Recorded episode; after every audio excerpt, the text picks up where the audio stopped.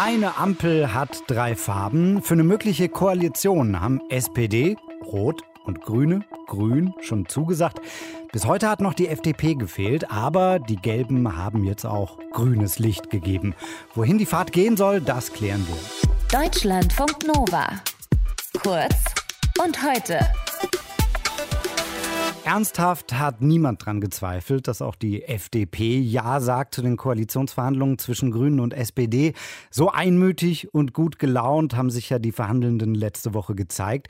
Vor der Presse und auch mit schönen Bildchen bei Insta. Und so kam ja dann erwartbar heute Mittag auch die Meldung, Bundesvorstand und Bundestagsfraktion der FDP stimmen zu und zwar einstimmig. Einer, der auch zugestimmt hat, ist Jens Teutrine, seit kurzem Mitglied des Deutschen Bundestages und Vorsitzender der Jugendorganisation Junge Liberale.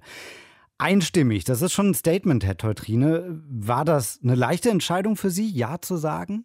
Ja, als FDP sind wir als eigenständige Kraft in den Wahlkampf gegangen. Wir haben nicht mit äh, Koalitionsliebhabereien äh, geworben oder taktischen Argumenten, sondern mit inhaltlichen Überzeugungen. Und das ist auch Voraussetzung für uns, um in äh, Gesprächen weiter einzusteigen. Was ich besonders positiv fand und wieso, glaube ich, auch viele dem zugestimmt haben, ist ähm, der neue Politikstil auch, der mit dieser Sondierung einhergegangen ist.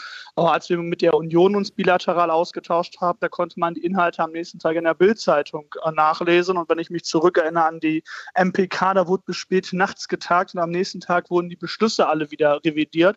Und ich finde diese vertrauensvolle Zusammenarbeit, die Suche nach etwas Gemeinsamen ähm, sehr, sehr positiv. Und es gibt eine gute Grundlage mit dem Papier, wo auch viele FDP-Inhalte drin sind, wie beispielsweise eine BAföG-Reform, ähm, eine Erneuerung des Aufstiegsversprechens, Digitalisierung des Staatswesens, sodass es ähm, sowohl im Stil als auch im Inhalt ausreicht, dass wir jetzt den nächsten Schritt gehen, äh, Koalitionsverhandlungen zu führen. Da sind Inhalte drin. Ähm, darauf würde ich gerne nochmal eingehen. Sind denn in den Papieren, ist da so viel FDP drin, dass wirklich alle sagen konnten, dass das alles klappt?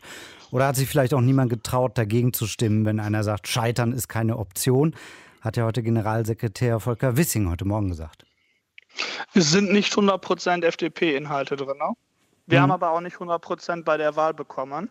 Und äh, so ist das dann in einer Demokratie, äh, dass jeder Kompromisse machen muss. Aber man findet eine deutliche liberale Handschrift. Ich habe gerade zum Beispiel die BAföG-Reform angesprochen, die uns junge Liberale auch immer besonders wichtig waren. Wir hatten ja auch ein gutes Ergebnis bei den Jungen und Ersträdern.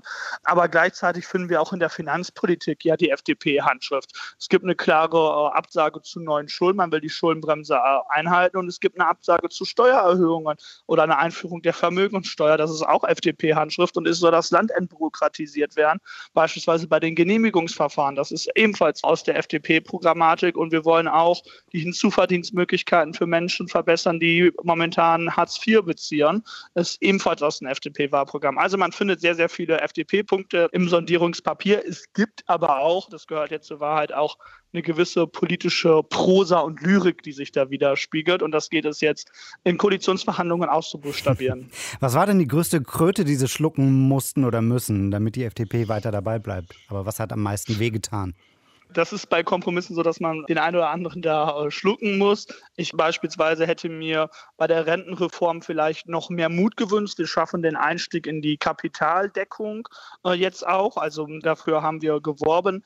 Aber äh, beispielsweise, und das geht es vielleicht jetzt auch noch mal nachzuverhandeln, fände ich es gut, dass wir auch private Vorsorge, viele junge Menschen aus meiner Generation machen ja ETF-Sparen, Aktiensparen, das nochmal ähm, erleichtern und die Situation verbessern für Leute, die privat vorsorgen, beispielsweise durch eine Einführung einer einer Spekulationsfrist. Also dass wenn man zum Beispiel zehn Jahre äh, Aktien oder Wertpapiere gehalten hat, dass man dann keine Steuer mehr drauf zahlen muss, weil da spekuliert man nicht, sondern man betreibt Vorsorge. Ich glaube, an dem Punkt können wir noch mehr, also vorankommen durch eigene Leistung, noch mehr FDP-Programmatik auch jetzt in den Koalitionsverhandlungen durchsetzen. Jetzt hat es ja insgesamt aber doch recht geschmeidig alles gewirkt. Ne? Sie haben auch von einem großen Vertrauen gesprochen. Gibt es irgendwo noch mal Sachen, wo es vielleicht schwierig werden könnte bei Koalitionsverhandlungen, wenn es jetzt wirklich losgeht? Selbstverständlich gibt es weiterhin unterschiedliche inhaltliche Ansätze. Wir haben uns auf Ziele verständigt, jetzt auch schon in dem Papier. Es wäre aber auch schlimm, wenn es keine Konfliktlinien geben würde. Der Wesenskern von Parteien ist ja, dass sie sich auch unterscheiden. Und jetzt geht es aber darum, das Gemeinsame für das Land zu suchen, also das, die Erneuerung, den gemeinsamen Aufbruch zu finden. Und deswegen ist die Stilebene so wichtig, dass man zwar auch äh, hinter verschlossenen Türen mal hart streitet, aber nicht immer gleich äh, am nächsten Tag gegen Kompromiss wieder schlecht redet oder den anderen nur das Schlechteste nachher in der Zeitung nachsagt. Und deswegen glaube ich, solange wir den Stil aufrechterhalten, wird das auch weiterhin gut in den inhaltlichen Kompromissen werden. Ich meine, leichte Spannungen spürt man ja jetzt schon, wenn es um den Posten des Finanzministeriums geht. Kann denn noch was schiefgehen? Sicher kann ja niemand sein, dass am Ende da wirklich eine Ampel steht. Es gibt auch von meiner Seite keinen Blankocheck um das für die jungen Liberalen auch klarzustellen.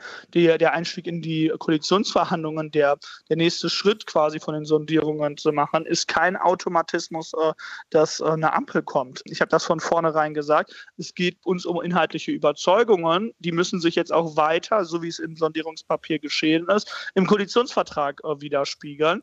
Um, und das ist äh, nachher die Voraussetzung, an der wir eine Ampelregierung messen. Aber wir machen jetzt erstmal den ähm, ersten vor den zweiten Schritt, weil wenn man den zweiten vor den ersten macht, dann stolpert man.